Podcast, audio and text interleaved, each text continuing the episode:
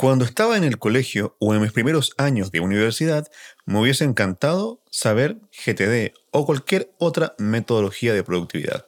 También me hubiese encantado contar con cualquiera de las herramientas digitales con las que cuento hoy. Este episodio va especialmente dirigido para quienes son estudiantes y quieren tener una vida académica más productiva.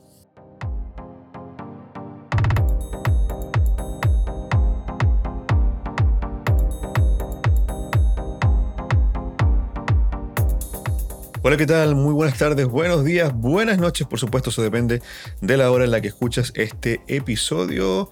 Eh, me parece, eh, sí, es el episodio 9 de la temporada 2 del podcast Productividad Digital. Mi nombre es Diego Villavicencio y como siempre vamos a estar conversando algunos minutos sobre productividad y como te lo anuncié, van a ser minutos eh, hablando específicamente, especialmente dirigidos para quienes son en estos momentos estudiante, ya seas estudiante de eh, todavía colegio, escuela, o seas estudiante universitario en cualquier nivel, desde un licenciado hasta un doctor, ¿por qué no?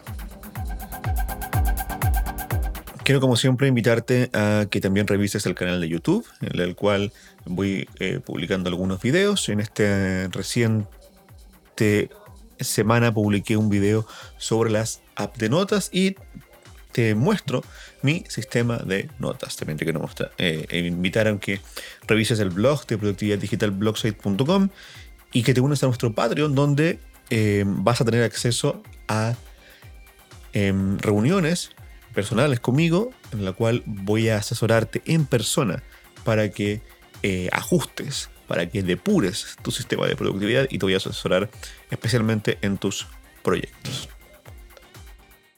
Como siempre he dicho, el corazón de nuestros sistemas de productividad siempre, bueno, al menos digitalmente, siempre van a ser nuestras apps de tareas y proyectos. Entonces lo primero que quiero conversar contigo es, siendo estudiante, cómo te recomiendo, como lo he hecho yo, eh, bueno, no en mi tiempo de colegio, pero al menos ahora sí, en mis últimos años de universidad, eh, cómo lo he hecho yo.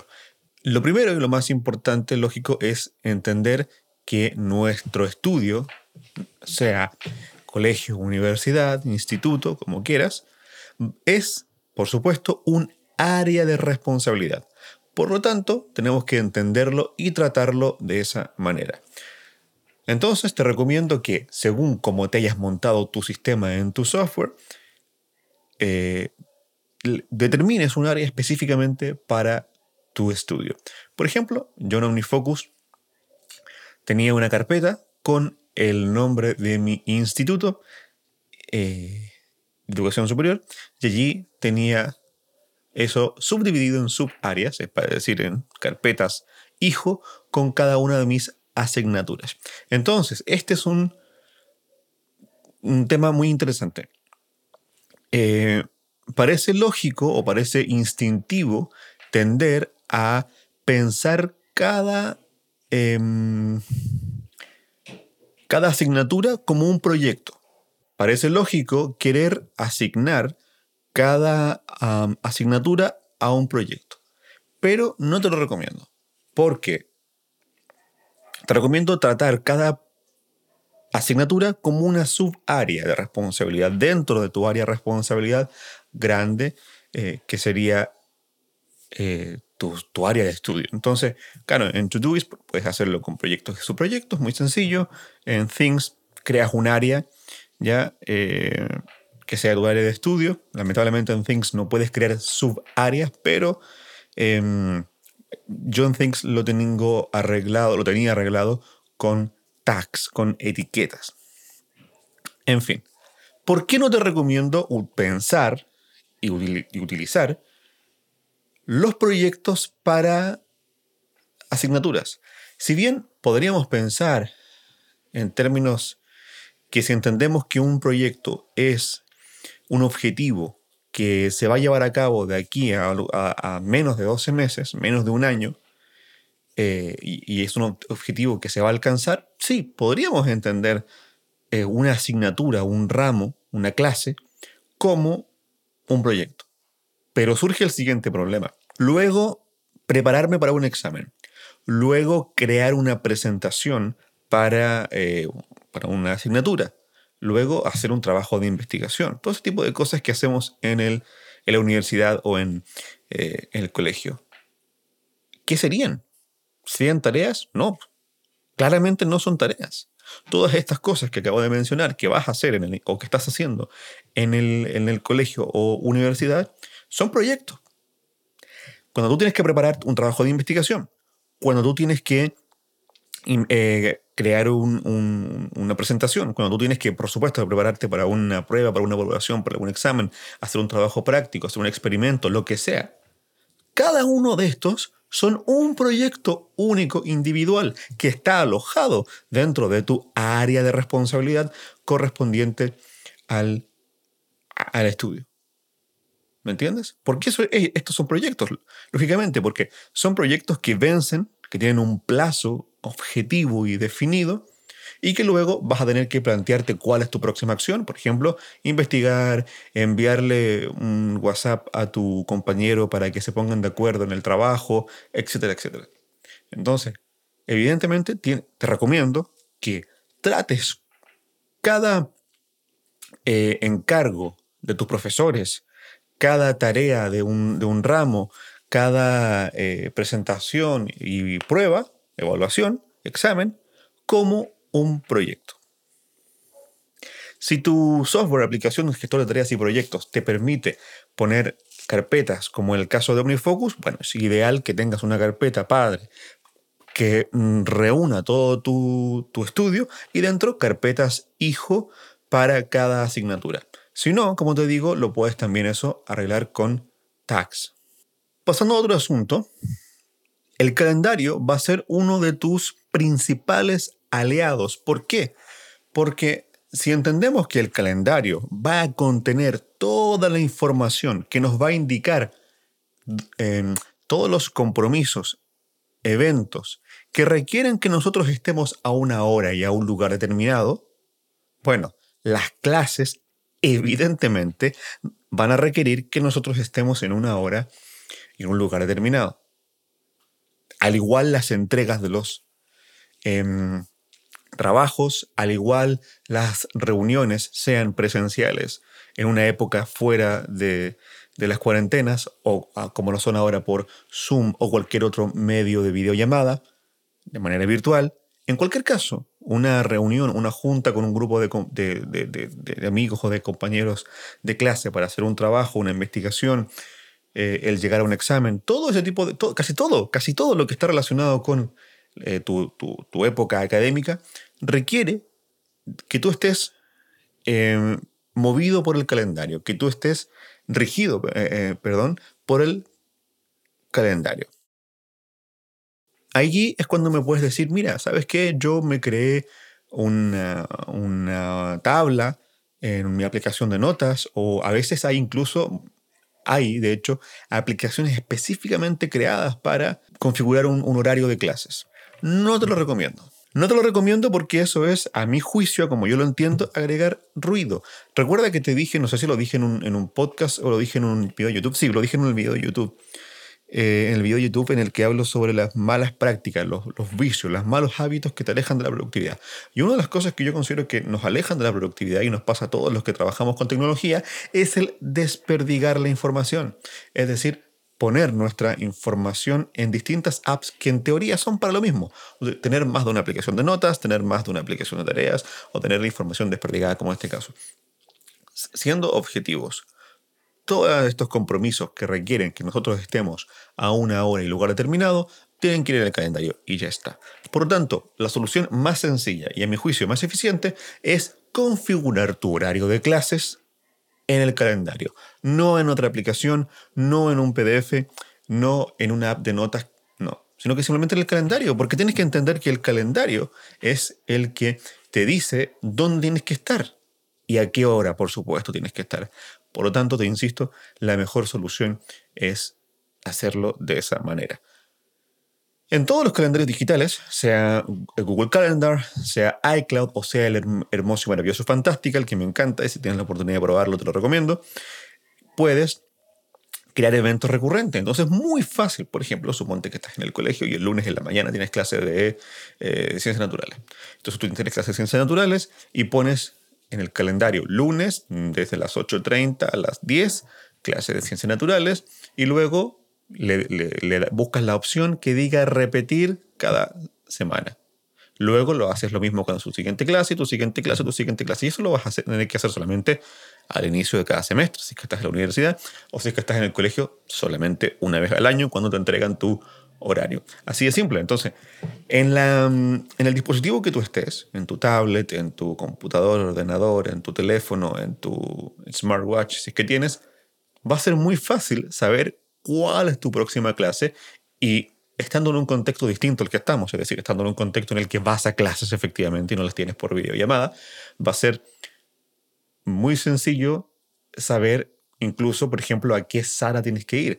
Yo en los primeros años de, mi carrera, de mi última carrera, eh, tenía una nota con el, con el, y tenía que buscar esa nota para ver qué clase me tocaba y dónde. En cambio, ya cuando, cuando ya tenía mi sistema montado eh, más productivo, en mi último semestre de, clases tenía todo en el calendario y bastaba con que mirara eh, mi Apple Watch para saber qué clase venía ahora y en qué sala, que estudiaba yo en un instituto bastante grande con muchísimos edificios dentro y había que a veces moverse de un extremo al otro, entonces te podías incluso perder.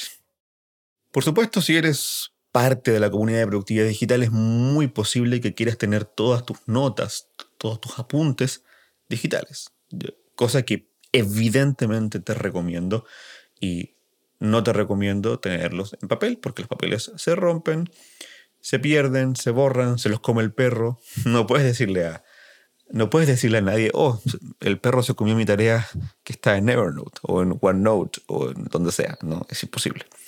Entonces, eh, pero aparte de eso, aparte de que las cosas que le pueden pasar a una tarea Em, física, lo más contraproductivo para mí, a mi forma de verlo, es que se te, hace, te dificulta la organización eh, de esa información. En cambio, si lo tienes digital, es muy fácil ponerlo, ponerte estas notas en una carpeta específicamente para el ramo, ordenarlas por fecha, de modo que se te haga muy fácil saber cuáles son los apuntes de qué clase y, eh, por supuesto, buscar información, compartir información, hacer resúmenes, en fin, no creo que haya ni una sola ventaja de hacerlo en papel.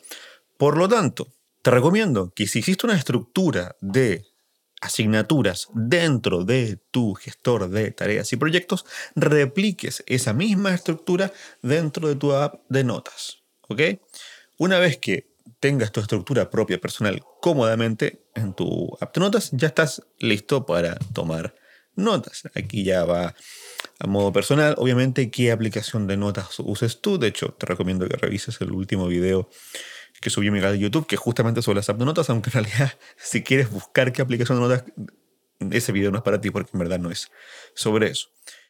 Pero en fin, la aplicación de notas que uses está bien. Las aplicaciones de notas en realidad eh, no son una cosa muy compleja. Entonces, ten una configuración similar o lo posible igual en tu app de tareas y proyectos y en tu app de notas.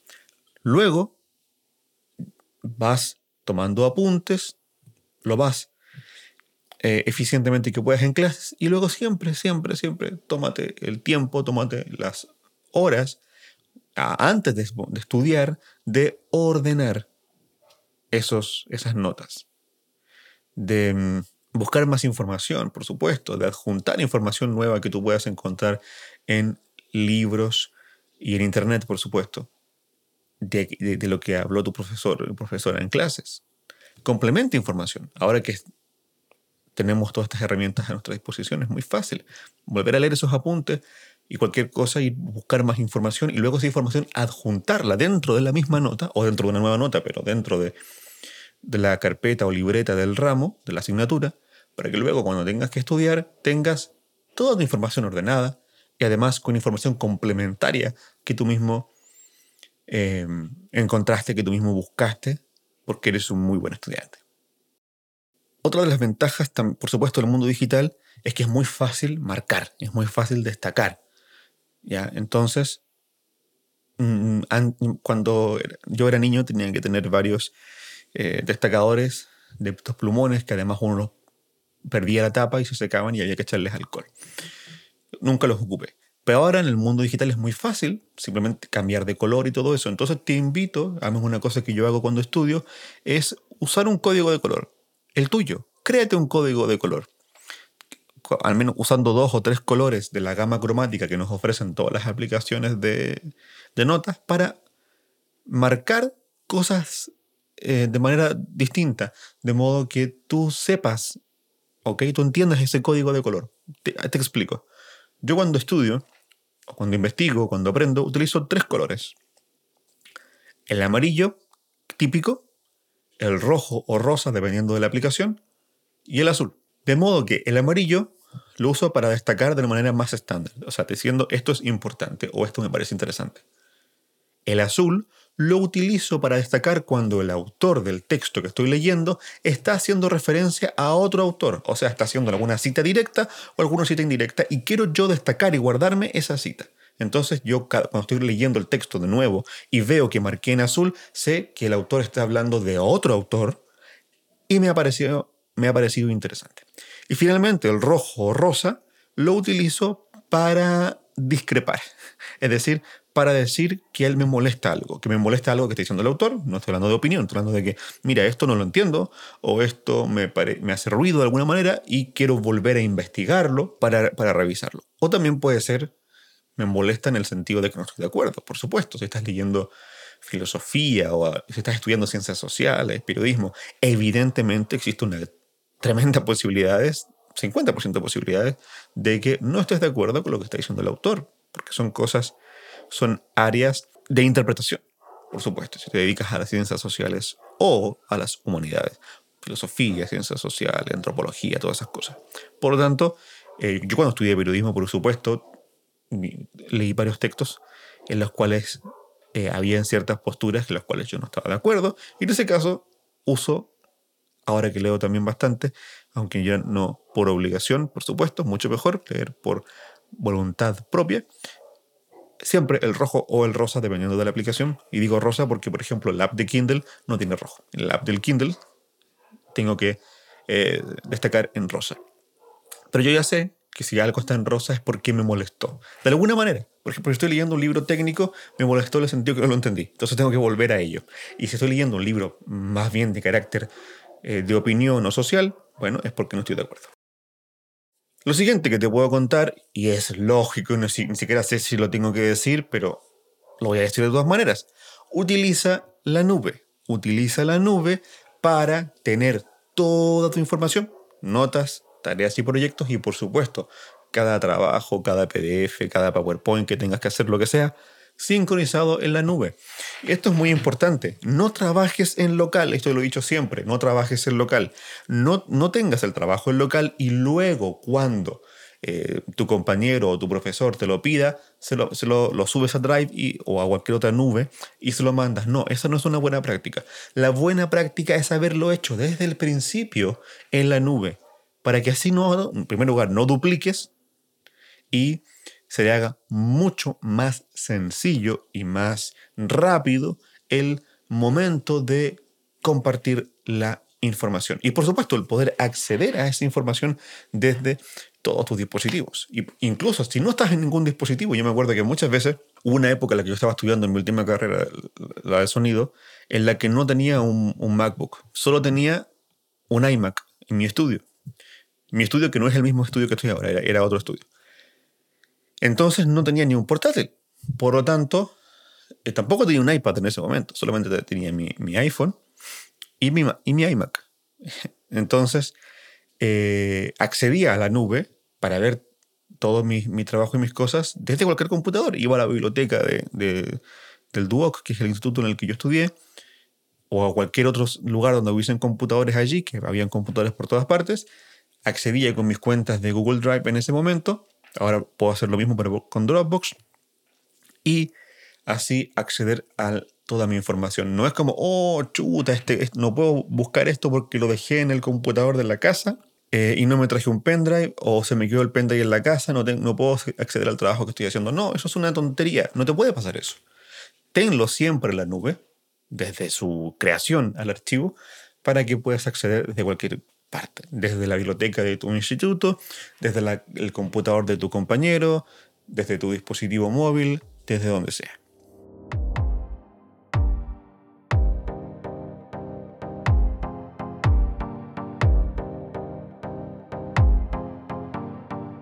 Eso ha sido el episodio de hoy, el episodio 9 de la temporada 2 del podcast Productividad Digital. Muchas gracias por haberme acompañado. Espero de todo corazón que hayan sido consejos e información muy útil para ti si es que eres estudiante o si es que estás eh, pensando en la posibilidad de entrar a estudiar una carrera, si es que acabas de salir del colegio y vas a enfrentarte por primera vez al mundo de la educación superior y eres una persona tecnológica y quieres sacarle el mejor partido y el mejor provecho a la tecnología productiva a la hora de estar en la universidad. Oye, espero de todo corazón haberte ayudado. Muchas gracias y ser productivos.